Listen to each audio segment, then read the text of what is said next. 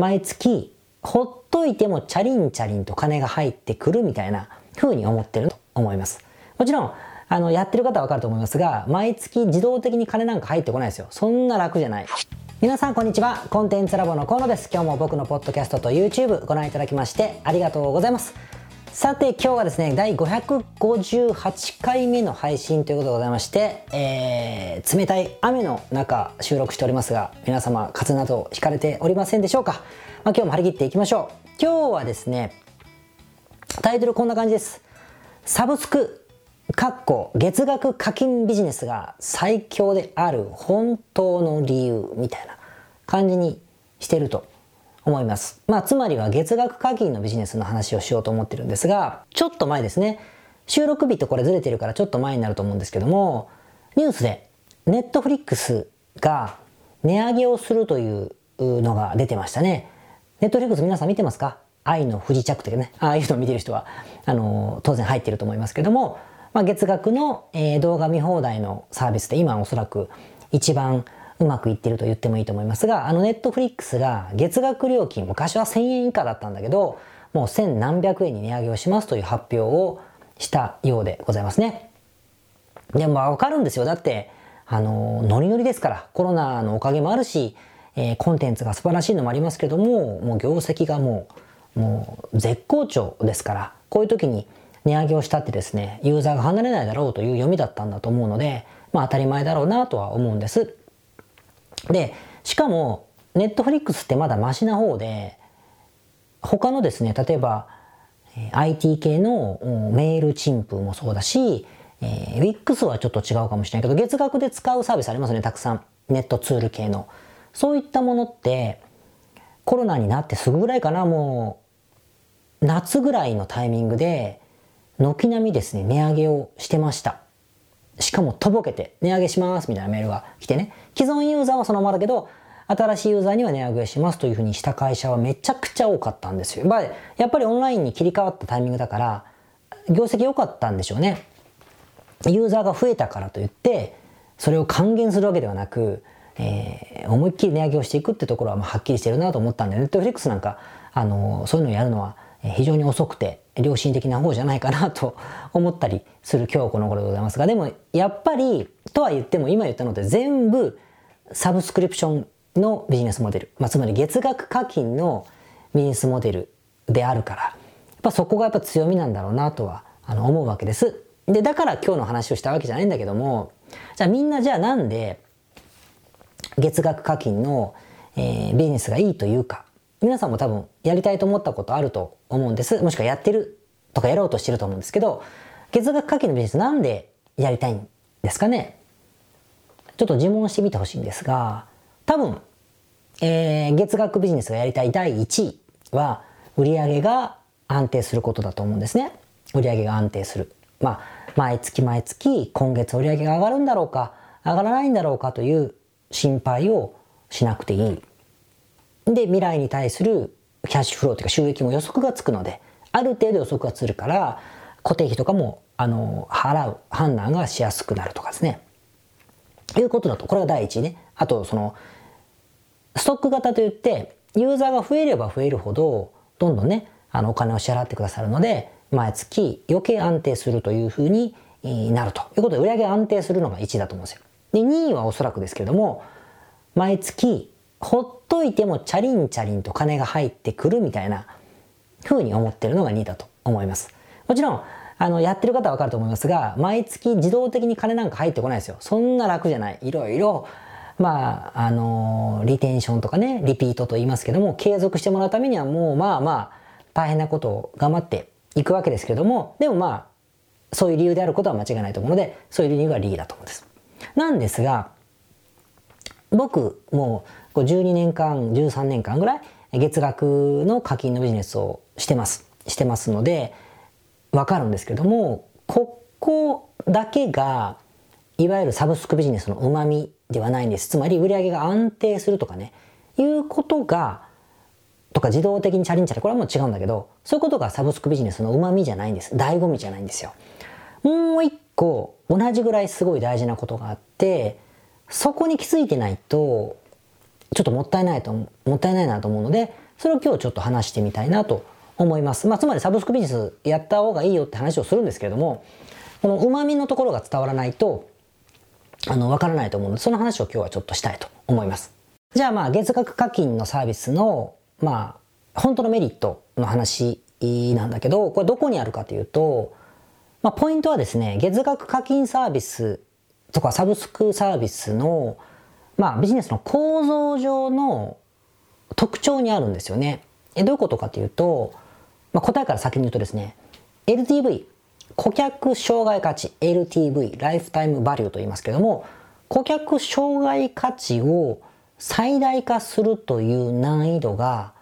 ものすごく低いんですね。これが構造上の特徴なんです。で、LTV っていうのは何かって話をすると、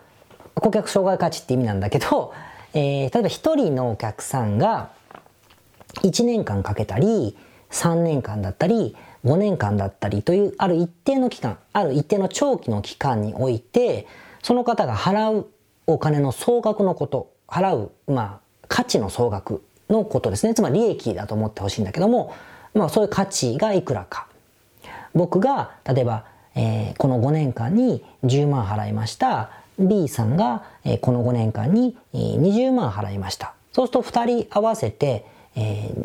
20、10万、30万でしょ ?30 万。で、2人で割るから、平均すると、1人のお客さんから僕の会社は15万円いただく会社ですよ、みたいな。これがつまり LTV ですね。まあ、イコール利益だとしたら。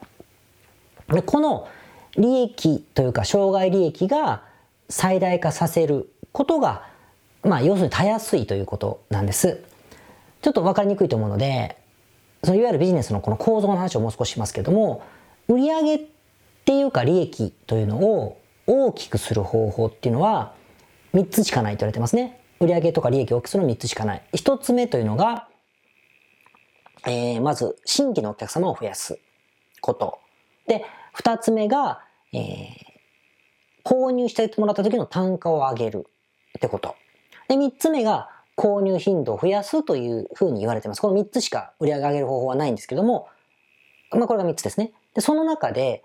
これ掛け算したイコールっていうのがつまり LTV なんですよ。LTV、障害価値になるよねってこと。1回買って、2回買ってくれ、あごめんなさい、1回目に1人の人が買ってくれて、その人が1万使ってて、3回買ってくれた、みたいなことを掛け算すると LTV が出るじゃないですか。これがいわゆるビジネスのえー、相和なわけですね。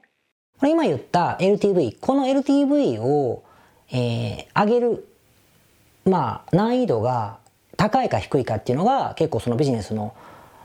旨味というか、えー、拡張のしやすさとイコールだと思ってもらってもいいと思うんですが、この LTV を上げる行為がすごいけど、サブスクのビジネスは特別、まあ、楽だというか、やりやすいということなんです。で、わかりにくいと思うので、逆に他のものと比べてみましょ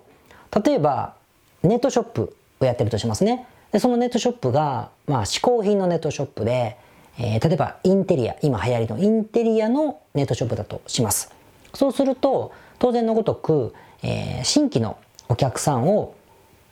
取ると。で、初めて買ってくれた時何かクッションカバーだけ買ってくれるとか、まあ、いろいろありますよね。で、さらに、さらにそこから、えー、リピートで、えー、次に何かクッションカバーのまた追加を買ってもらったり、今度は、うん、なんだろう、枕カバーかもしれない。カバーばっかりだな。ことは、なんか雑貨かもしれない。えー、し、テーブルクロスかもしれない。いろいろ買ってくれてるってことが、こう、購入頻度ですね。で、1回あたりがだいたい7000円ぐらい使ってくれるから、7000円かける何回分でお客様のお金になるよっていうのが、ネットショップのビジネスの構造じゃないですか。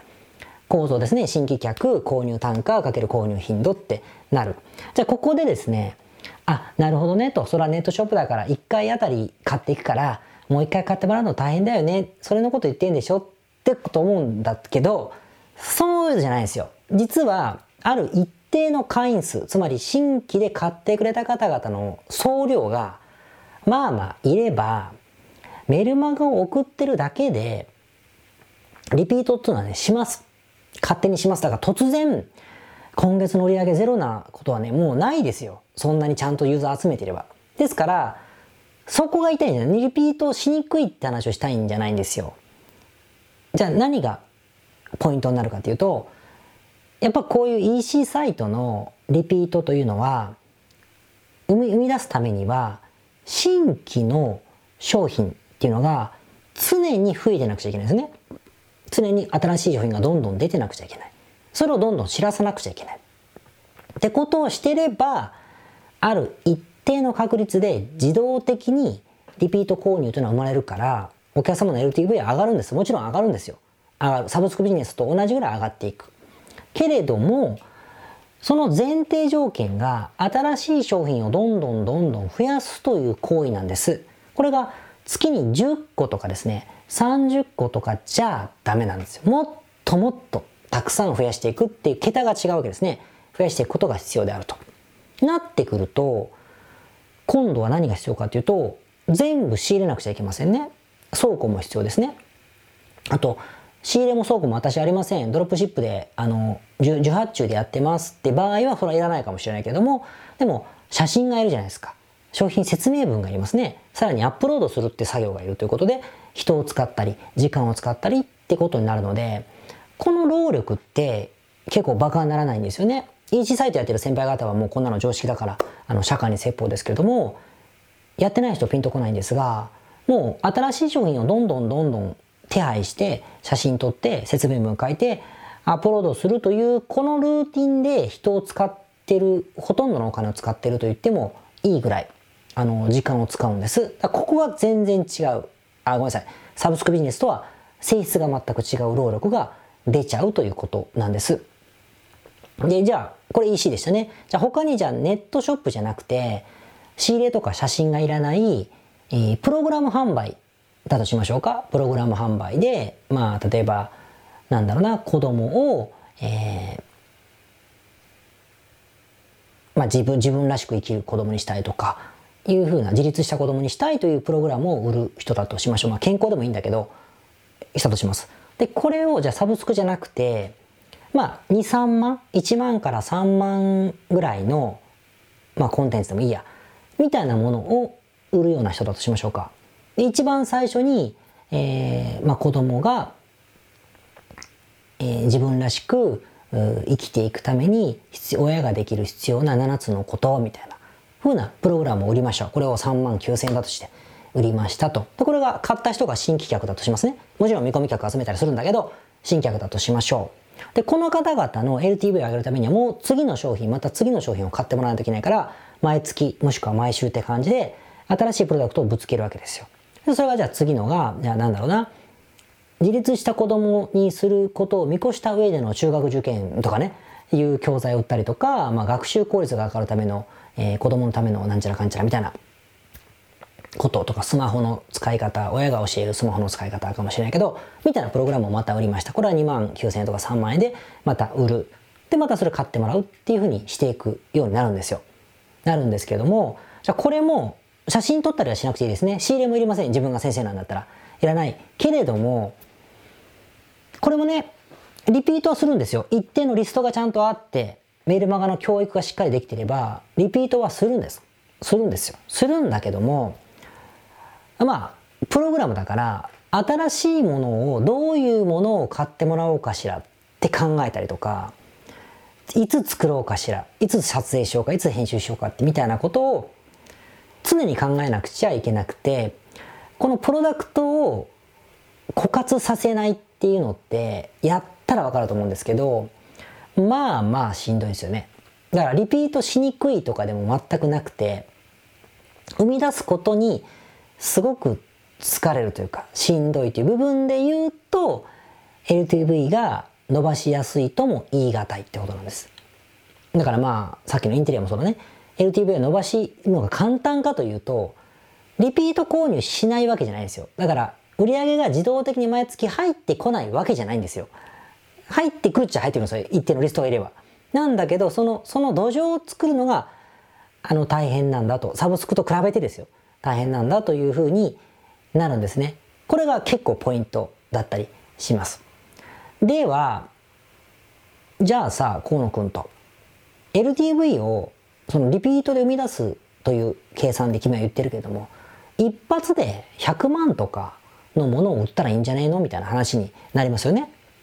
よく、えー、プロダクトローンチフォーミュラーというようなね、方法を中心としてですね、こうなんつうの？いきなり、とにかくリスト取ってバーっとなんか教育して、ドンっつって30万、遠慮がちな人と30万、えー、攻撃的な人100万みたいなことをガーンって売るようなものが、まあまあ流行ってたり、えー、します。しますけれども、だってこれだと、一気にもう100万円の利益というか価値が手に入るわけだから、LTV 上げるとか上げないとか関係ないじゃないですか。一発で終わるんで。関係なくねってそれ一生懸命作ったら終わりだと思うと思うんですよ。もちろんその通りなんですが、やっぱりね、この高額商品をいきなりパーンって売るようなやり方をすると、売上というよりも、制約率というか、新規のお客様をそもそも取る時の成果にばらつきが出るんですよね。例えば、1回だけのローンチで、えー、20億の売り上げをバーンと上げて、利益が10億出てとか5億でもいいですよ。それでもうポートフィリオを組んで2億5千万ぐらい税金払って、えー、まあ不労所得で生きていきますみたいな人だったらもうそもそもこの話を聞いてないと思うし、関係ない素晴らしいあなたはもう天才みたいな話終わりだけれども大体もっとささやかなお金しか儲からなくて一発ではなってくるとやっぱばらつきが出るから売り上げが安定するってさっきのそのサブスクの前提ねの話そのものももう満たさないので良くない。良くないですね。僕リピートは勝手にしますよって言った話よりもっと以前にそもそも売り上げが安定しないですよ。今回は例えば、えー、まあ2000万売り上がってました。みたいな。で次はまあ200万でした。その次ゼロでした。でしばらくうにゅうにゅうして次にまた2000万でした。みたいなことにもなりがちでしてね。この外すっていうのが結構怖くて、ばらつきが出るから、そもそも論として LTV 上げやすいけれども、制約率のところで安定するとは、まあ、ちょっと言い難いなっていうのが、あの、あります。ここがポイントですね。まあ、まとめましょう。まとめる、あ、しかも、じゃあ高額商品って100万円で売れたかもしれないけれども、それが1年間のなんかコースとかかもしれませんが、じゃあその次に、じゃあ何かを申し込んでくれないと LTV ってそれ以上増えないじゃないですか。ってなってくるとまたこれはこれで、あの、そんなに高額なものを買ってもらってるから、その次の売り込み方がまた難しくてですね。で、しかも、移行率がだいたい20%ぐらいになっちゃうことも多いんですよね。になってくると、やっぱり、なかなか、えー、難しい。LTV が上げやすいとは言いづらいところがあるんじゃないかなというふうには思います。で、まとめましょう。月額課金のビジネス、サブスクビジネスの、まあ、いわゆるもう一つの旨味というのは、ライフタイムバリュー、お客様の生涯価値を非常に上げやすくなるという話ですと。一方でそうではないビジネスは、どうしても、あの、リピートするのはするんだけども、リピートさせるためのプロダクトを作ったり企画したりリリースするというところに労力を結構使う。資源とか労力とか時間を使うことによって苦しくなるという話をしました。で、なると、じゃあ逆に言うとサブスクビジネスっていうのは、あの、新しいお客さんを一人でも多くしていく。バーンと集まらなくても一人でも多くしていくってことと、この方々がサブスクのサービスをずっと続けてくださるような、継続するような仕組みとかサービスをしっかりと毎月て、これがだから自動でチャレンジャーにならないって言った話なんだけど、してこの二つだけに集中すればいいってところがシンプルなんです。で、とにかく皆さん、まあ、スタッフがいてもいなくても、いろんな頭を使うのはあなたっていうか自分じゃないですか。ってなってくると、そんなにたくさん手がないので、集中できることって少ない方がいいじゃないですか。ってなってくると、新しいお客様を一人でも、一人でも積み上げていく。今日10で、来月2だったらこの世の終わりじゃなくて、この10の人が続いてるわけだから、2だったら次また3とか5とか10に増やしていけばいいじゃないですか。っていうことをしていけば、やっぱりビジネスが膨らんでいくということで言うと、資源が集中しやすいってことになるんですね。新しい方をどう集めるか、どうやって続けてもらうかだけで済むので、ここは非常にやりやすいんじゃないかなっていうふうには、あの、思います。なので、ぜひですね、こう、何をやってるかわからなくなっちゃったりとか、バタバタバタバタしているような方の場合、何か集中することに落ち着かない人はですね、月額サービスに何か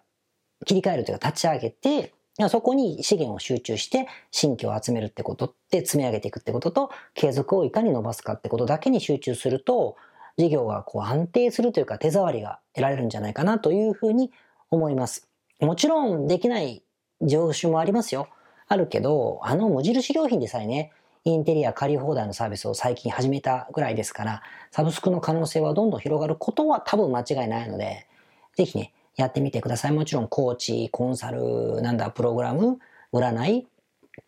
えー、ワインだったり、まあ一部の物販だったりっていうのは全部できることってたくさんあると思うので、まあ挑戦してみてほしいなというふうに思います。でもちろんサブスクのビジネスって僕も十何年やってますけれども、もっと奥深いですよ。どんな風にすればいいかとかってことはものすごく幅広くノウハウがありますので、それはまたの機会にお話をしたいと思います。なんでまあ興味がある人は、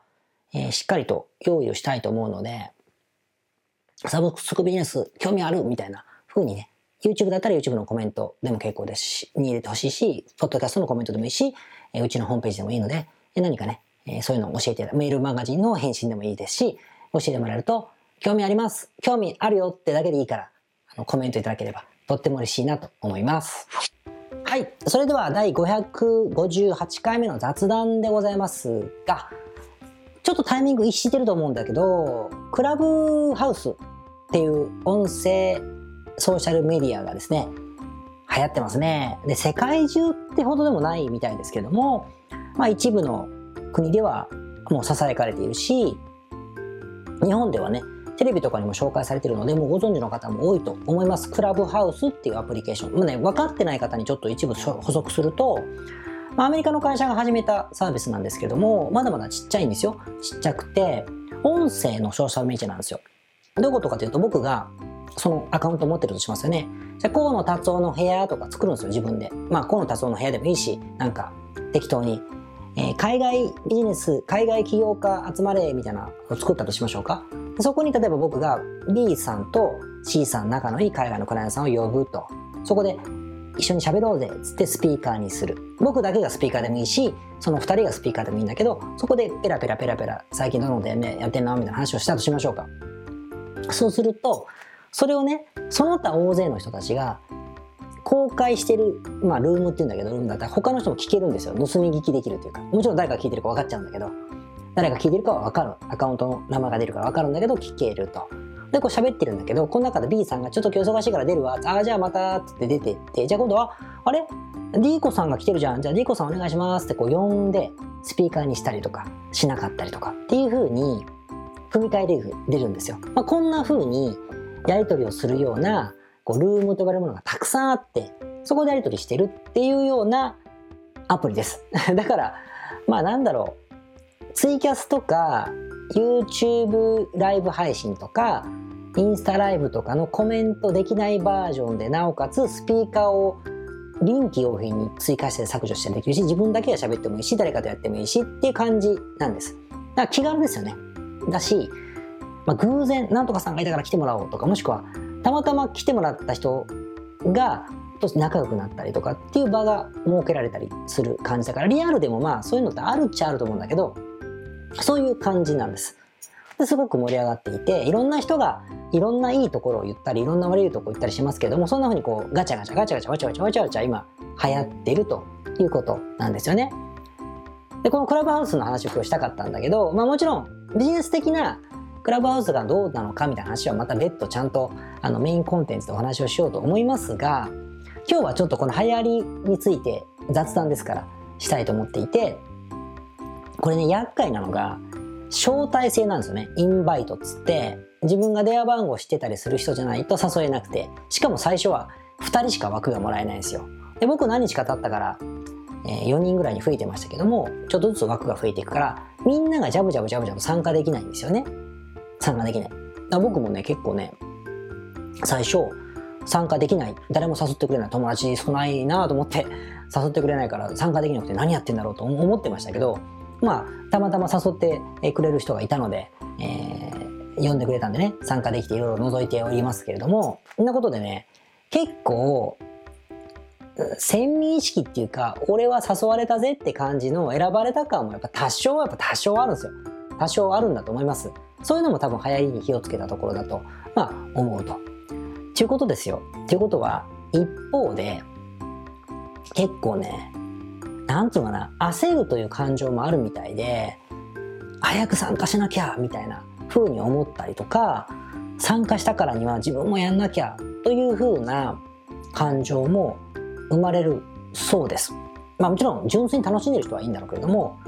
っていう人にちょっと言いたいのが、まあ焦るなと。焦らなくていいよっていうのをととにかく言いたい。いや、僕がものすごく取り返しがつかない置いてきぼりを食らってたら別ですけども、焦らなくていい。参加もしなくていいですよ。んで、なんでかっていうと、まあ皆さんそうだと思いますけど、気持ちは。まあ結局、先行者利益とか言ったって、ソーシャルメディアが例えば、すごく、まあ、キャズムを超えるっていうか、アーリーアダプターの人たちを超えて、フォロワーの方が使うようになったとしても、なった時からでも、後発組でも十分戦略は立てることが過去の SNS が証明してますよね。そう、黎明期からインスタやってなければ、インスタで集客で使えないかってそんなことないじゃないですか。だからまずそこは焦る必要が全くないし、あと、なんだろう、楽しみたいのにと思ってても、もうその感情って修学旅行で俺が先寝たらなんか面白いことあったら嫌だと思ってるよりももっと、もっとレベルの低いような感情だと思うから、まあ、これも別に焦る必要がないので、まあ、焦ってるとしたら焦ることはあのないよねっていうふうに思いますね。まあ、自分で見てても思いましたけど。で、やっぱ時間がある人が結構やってるし、まあなんだろう、いろんな意味で使ってる方いるんですよ。もうその、こういうことで僕は有利だとか、こういうことで僕は使い勝手が良かった、ビジネスでこれが使えたっていうことはあるんでしょう。あるんですよ、あるんです。それはまた今度説明しますけども。って言ったって、まあ、やっぱり時間があるんですよ、みんな。時間がある人がわちゃわちゃやってるだけなので、あの、焦ることはないというふうに思います。多分聞いてらっしゃる方大人なんで、焦ってないよ別にって感じだと思いますけど、一応それでいれいればいけないし、すごいこう言われることが僕あるので、まあ別にいいんじゃないって思います。もちろん一方で楽しみとかね、いろいろチャレンジしてみたい、こういうの試してみたい、これから影響があったって人はもちろん多いの使えばいいじゃないですか。そんなの止める必要ないんで。だと思うけれども、でもね、あの、ソーシャルメディアの黎明期から入らないと、効果を享受できないということは、歴史がそうじゃないことを証明してますから、そこは焦る必要がないということだけ言いたくてですね。まあでも、久々じゃないですか、この一部だと思うけど、異常なこの盛り上がりというかですね、えー、は、すごいなと思う。まあでも時間をすごい使うんでね、ここだけはあの気をつけていただいて、自分の仕事は何か、やるべきことは何かっていうのは、あのー、考えていきたいなと思ったりもしたりしますね。まあまたちょっとビジネス的な視点って意味ではね、全く別のクラブハウスとはみたいな話をメインコンテンツでやるようにしますので、それはそこの説明にさせていただければなと思っております。まあ、なんか、でも僕もクラブハウスフォロー、ログインしてるから、興味ある人はフォローしてみていただければなと。何も今やってませんけどね。突然やるかもしれないから、あの、いただければいいなと思っております。それではまた次回。皆さん、こんにちは。コンテンツラボの河野と申します。この YouTube チャンネルをご覧いただきましてありがとうございます。え普段は在住の起業家の皆さんにインターネットを使ったビジネスのサポートをさせていただいております。これまで、え約3000人の方々のビジネスのサポートを行い、すべてのクライアントさんの売上総額は300億を超えているぐらいだと思います。えこのチャンネルではそんな経験をもとにインターネットビジネスもしくはインターネットを使った起業について、え詳しく役に立つ情報をお送りするように心がけております。海外においての事例もとても豊富に含んでいますので、日本の方にも適用できることがとっても多いと思っております。ぜひチャンネル登録をして配信をご覧になってみてください。ポッドキャストをお聞きの皆様、こんにちは。コンテンツラボの山口よしこと申します。普段はサンフランシスコに住んでおりまして、日々現地からコンテンツラボのお仕事を行っています。いつもご視聴ありがとうございます。いつも聞いてくださっている海外在住の方日本在住の方起業して制約のない自由なライフスタイルを実現したいと思っていませんか？今日はそんな皆様にですねお知らせとお願いがありましてこんな風に最後にお邪魔させていただいています。そのお願いというのはですねコンテンツラボのコンサルティングサービスについて知っていただくということです。で、あのー、番組の中でも河野が時々メンバーさんと呼ばせていただいていることがありますのでご存知の方も多いと思います。起業前の方にはビジネスプランを一緒に考えることから始め起業後の方には集客組織化異業種展開だったりはたまたお金の残し方とかそして望むライフスタイルの実現というところまでですねメールやオンライン通話でのコンサルティングのほかに学べる仕組みとしてあの定期的に私たちの方からコンサルティングを受けていただいているメンバーさん用に教材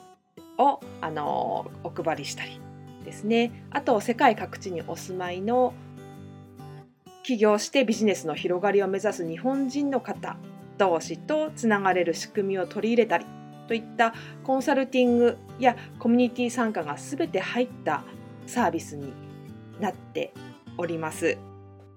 私たちのクライアントさんは7割が海外在住者在住者さんでですね。3割が日本にお住まいの方ですこれから起業したい方すでに起業している方あとはあの起業して少し時間が経ってもうあの成長期に入られている方皆さんそれぞれあのビジネスのステージはそれぞれですけれどもとても刺激的にご一緒させていただいています。でよく聞かれるのですけれども海外在住ということにかかわらずですね私どもでは日本に